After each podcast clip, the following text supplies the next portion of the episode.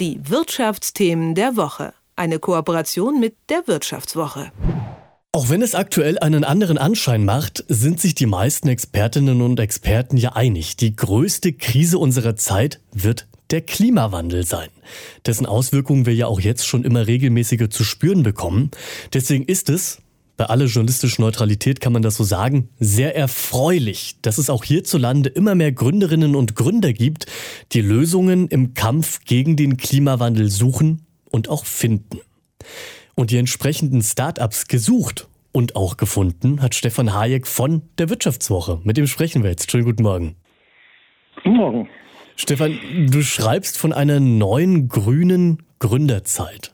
Was macht denn die Startups und Unternehmen, die dazu zählen, aus? Ja, wie du schon völlig richtig äh, anmoderiert hast, ähm, das sind jetzt, wir kennen ja Startups seit mindestens 20 Jahren in Deutschland. Ähm, man hätte natürlich auch früher Unternehmen, die frisch gegründet sind, zu nennen können, aber der Begriff meint ja in der Regel junge Leute, mehr oder weniger frisch von der Uni oder aus der Ausbildung gründen ein kleines Unternehmen, das dann irgendwie schnell wächst, weil sie eine tolle Idee hatten. So und bisher war das vor allem in Deutschland waren das so Geschäftsmodelle, wie ich nenne jetzt einfach mal ein paar, ne, ohne Anspruch auf Vollständigkeit, Lieferando, Zalando. Also das war irgendwie so Handel, E-Commerce, Internet-Business äh, im weitesten Sinne. Ähm, und wir, wir haben halt uns aufgefallen, dass es da eine völlig neue Art von Gründungen gibt, die wirklich so Deep Tech Sachen machen. Ähm, also Deep Tech meint halt, das ist jetzt nicht irgendwie eine schnell geschriebene App oder der hundertste E-Commerce Shop, äh, oder einfach eine, eine, coole neue Brand, äh, sondern da ist wirklich Hightech dahinter und das ist irgendwie in in jahrelanger Forschungsarbeit an den Unis, wo die Leute studiert haben, die dann halt auch gründen, äh, entwickelt worden. So, und dann haben wir uns das, äh, die Deep Techs mal ein bisschen genauer angeschaut. Mein Kollege und Co-Autor Thomas Stölzel und ich, den wir hier nicht unterschlagen wollen. und da ist uns aufgefallen, da ist verdammt viel dabei, was so in die Richtung äh, Climate Tech nennt man das in Amerika, also Klimaschutztechnologie im weitesten Sinne geht. Also so, und das sind dann auch, deswegen haben wir diese Geschichte gemacht, lustigerweise die Unternehmen, die wirklich noch von Wagniskapitalfinanzierern und so Leuten, die halt üblicherweise diese Startups am Anfang finanzieren, wenn sie noch klein sind und kein eigenes Geld verdienen, wirklich noch große Summen bekommen. Ähm, und das ist in anderen Gründungsbereichen eben nicht mehr so, seit die Notenbanken die Zinsen wieder anheben und es überall auf der Welt Krisen und Kriege gibt, haben Start-ups Finanzierungen natürlich gelitten. Also es ist nicht mehr so viel risikobereites Geld da. Das äh, äh, stimmt aber nicht für diese Climate Technology. So, und da haben wir gesagt, okay, da muss mehr dahinter stecken. Dieses, äh, dieser Themenbereich Klimaschutz durch Technologie wird offensichtlich von, von Banken, Fonds und so und anderen Geldgebern für, für sehr wichtig empfunden. Ja, um das mal ein bisschen konkreter zu machen mit diesen Unternehmen. Ihr habt in eurer Recherche zehn Startups ausgewählt. Nämlich, ich lese jetzt einmal vor, Scilib, die Carbonauten, EcoPulse, Constella, Neratec, Bosk Foods, Eden, Esphorin, Sunfire und Vault Storage. Was genau die jetzt jeweils machen, um das zu besprechen, reicht unsere Zelte ja bei Weitem nicht aus. Das könnt ihr dann in Ruhe nachlesen. Aber gibt es so ein bis zwei davon, die dir wegen was auch immer besonders in Erinnerung geblieben sind? Ja, da gibt's welche, aber ich möchte jetzt keinen von den anderen äh, klein machen. aber es gibt, es haben sich im Wesentlichen so zwei Bereiche als, als sehr interessant herausgestellt. Das eine ist, ich gehe es mal von der inhaltlichen Seite an. Das eine ist Speichertechnologie im weitesten Sinne. Das braucht man halt, weil wenn wir erneuerbaren Strom machen und noch haben wir ja keine Kernfusion, wenn sich manche Leute immer für morgen schon wünschen. ähm, also wir haben ja dann schwankende Stromerzeugung, Wind äh, und Sonne vor allem. So, und da ist das große Problem, dass man eben dann im Winter nachts zu wenig hat, also braucht man Speicher. Auf dem Bereich sind uns ein paar Unternehmen wirklich aufgefallen, die sehr innovative neue Sachen machen. Äh, und der andere Bereich ist so im weitesten Sinne, das hat mein Kollege, der Thomas, hauptsächlich gecovert, also künstlicher Sprit, der klimaneutral ist potenziell. Also habt ihr vielleicht schon mal gehört, synthetische Kraftstoffe, E-Fuels. Das ist noch nicht ganz so weit wie die, die anderen Sachen. Das ist noch ein bisschen in den Kinderschuhen, aber gerade deswegen fand ich es interessant. Es gibt auch viele Leute, die sehen das kritisch. Ne? Die sagen, ah, das ist wieder nur Greenwashing für die Ölindustrie. Aber da haben wir auch mal genauer hingeguckt. So, um deine konkrete Frage zu beantworten. Ähm, mir ist ein Unternehmen speziell in Erinnerung geblieben, weil die Gründer total enthusiastisch sind und weil das total äh, authentisch und glaubhaft ist, was sie sagen. Ne? Man könnte jetzt auch sagen, okay, die Leute haben jetzt halt irgendwie gemerkt, mit Climate Tech und Green Tech kriegt man eher noch Geld von Investoren. Jetzt singen die halt dieses Lied und erzählen also ein bisschen Marketing. Ähm, nein, also darauf haben wir bei der Auswahl, weil zehn ist dann wirklich nicht viel. Es gibt hunderte von Startups, die sowas machen. Ähm, der, da haben wir bei der Auswahl sehr darauf geachtet, dass wir das Gefühl hatten, die leben das wirklich, die meinen das ernst, die haben da jahrelang an ihren Unis dran geforscht oder so oder promoviert zu. Und das sind jetzt nicht irgendwelche Leute, die im Marketing einen grünen Anstrich nachplappern. So, das Unternehmen, was mir dann zum Beispiel aufgefallen ist, ist Scilib. Das ist ein Startup aus Aachen. Kommt da von drei Leuten von der dortigen Hochschule, der RWTH. Die haben ein neues Verfahren für Batterierecycling entwickelt.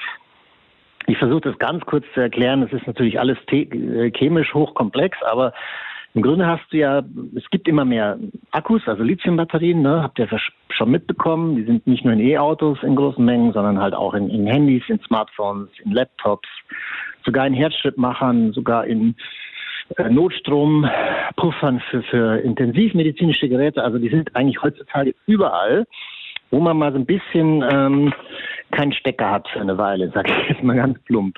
Und bisher war das Problem, ähm, man konnte die Batterien schlecht recyceln. Die wurden natürlich nicht irgendwie im Müll geschmissen, aber man bekam von den wertvollen Rohstoffen, die da drin sind, habt ihr wahrscheinlich auch schon mal gehört, Lithium, Kobalt, Nickel und so weiter, bekam man nur wenige raus, weil man es einschmelzen musste. So, jetzt haben sich schon seit vielen Jahren Wissenschaftler überlegt, wie geht das besser und haben äh, ein anderes Verfahren entwickelt. Das ähm, ist jetzt ähm, wirklich chemisch komplex. Ich versuche es mal ganz kurz zu erklären. Da schmeißt man das in ein Säurebad, die wertvollen Stoffe. Ähm, vielleicht haben einige Breaking Bad gesehen. Da wird ja eine Pistole oder zwei Pistolen werden in Säure aufgelöst. Dummerweise macht der Jesse das in der Badewanne, die aus Metall ist. So, dann kriegt die auch ein Loch. So, also das ist, das geht. Das weiß man auch in der Chemie lange schon. So, und dann werden die als Salze von diesem Metall wieder eingesammelt und man kann sie wieder verwenden. Und Zylib hat nun das Problem bei dem Verfahren ist, dass man da giftige Säuren und Laugen braucht. Und die muss man natürlich im Kreislauf führen und immer wieder reinigen, sonst nichts gewonnen, ne? wenn, das, äh, wenn du eine Batterie recyceln kannst. Aber dafür ist überall Säure so, kommt in die Umwelt, natürlich nicht so schön. So, deswegen, ähm, die haben es geschafft, Teile davon durch Wasser zu ersetzen. Ähm, ja, die Details, wie die das genau machen, das würde jetzt einen Rahmen sprengen. Was mir aber bei Salib auch aufgefallen ist, es sind Leute, die sind, also die, die Gründerin ähm, äh, und ihr, ihr Mann und ein befreundeter Ingenieur, die sich aus dem Studio kennen, die hätten wirklich jeden Job in der Industrie haben können. Also die hätten morgen bei VW anrufen können oder bei einem Batteriehersteller und die hätten die übermorgen eingestellt mit wahrscheinlich einem sechsstelligen Gehalt. Ähm, die haben aber gesagt, nee, wir machen das nicht, weil wenn wir in die Industrie gehen, dann verwässern die vielleicht unsere Idee. Dann sagen die, ja, das ist ja schön, dass ihr da was Tolles erfunden habt, aber wir haben ja auch äh, Kosten und Kunden und wir machen das jetzt äh, anders und hier ist euer Bürojob. Und das wollten die halt nicht. Und das hat mich persönlich sehr beeindruckt, weil die natürlich auch total persönliches Risiko eingehen und erstmal wahrscheinlich noch nicht viel Geld verdienen. Und sie wollen aber halt, naja, man könnte jetzt wirklich fast so blumig sagen, die Welt ein bisschen verbessern. Die wollen halt ihr Ding durchziehen und haben alle diese lukrativen Jobs ausgeschlagen. Das ist auf jeden Fall ja eine der Gemeinsamheiten, die diese Unternehmen alle haben. Ich möchte dich jetzt auch gar nicht unterbrechen. Ich finde das wahnsinnig spannend und ich glaube, über jedes dieser zehn Unternehmen könnte man Geschichten in diese Richtung ausführen, weil Constellat zum Beispiel, die spüren Borkenkäfer mit Satelliten auf oder Ecopulse, die verwenden Plastikmüll als Asphaltzutat. Also ganz, ganz viele spannende Ideen, die es da gibt, um die Zukunftstechnologien etwas weiterzubringen. Und ja, Zukunftstechnologien ist ja ein Wort, bei dem zuckt die große Ingenieursnation Deutschland immer noch ein bisschen zusammen. Denn bei Zukunftstechnologien Da scheinen China und die USA aktuell ja noch ein Stück weit voraus zu sein. Was denkst du denn jetzt im Allgemeinen nach dieser Recherche? Sind diese Startups nun ein Indiz dafür, dass Deutschland da aufholen kann, aufholen will? Ganz kurzes Fazit. Ja, ich versuche es kurz zu machen. Da müssen wir wirklich, in, der öffentliche Diskurs läuft hier in Deutschland falsch. Da müssen wir umdenken und müssen mehr die Chancen sehen und nicht immer nur nörgeln und die Probleme sehen. Weil du hast völlig recht. Ähm, man muss es ein bisschen ausdifferenzieren. Nicht die USA und China sind uns ein bisschen voraus, sondern in vielen Zukunftstechnologien sind uns die uneinholbar voraus. Meiner Meinung nach. Also künstliche Intelligenz zum Beispiel, autonomes Fahren, auch was so alles schon so reif ist, dass man massenweise herstellen kann, wie, wie Batteriezellen, Solarpaneele. Da können wir als Deutschland, wahrscheinlich auch als Europa nicht mehr, nicht mehr mit. Da sind uns die weggelaufen. Und bei dieser Klimaschutztechnologie haben wir echt noch eine Riesenchance, weil wir eine super ähm, Universitäts- und FH- und Institutslandschaft haben, wo genau diese Sachen, die man dafür braucht, erforscht werden.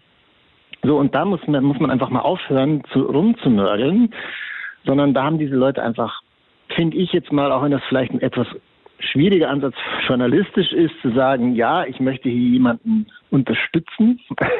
Natürlich muss er nicht immer dann abklopfen und kritisch sein, wenn irgendwas vielleicht nicht ausgegoren ist. Aber Schlusswort wäre, äh, oder fast ein Plädoyer an der Stelle, wir müssen die Politik, die, die Banken, alle, die, die da Stakeholder sind, müssen verstehen, dass das wahrscheinlich die letzte Chance ist, für Deutschland in so einer Zukunftstechnologie wirklich in, in, in 20, 30 Jahren noch vorne dabei zu sein.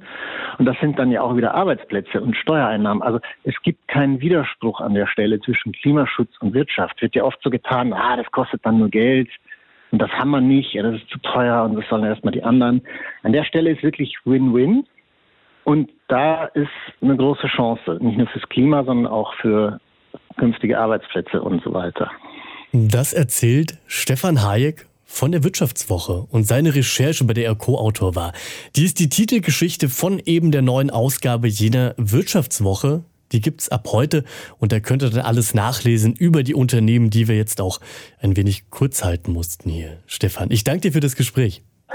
Ich danke dir.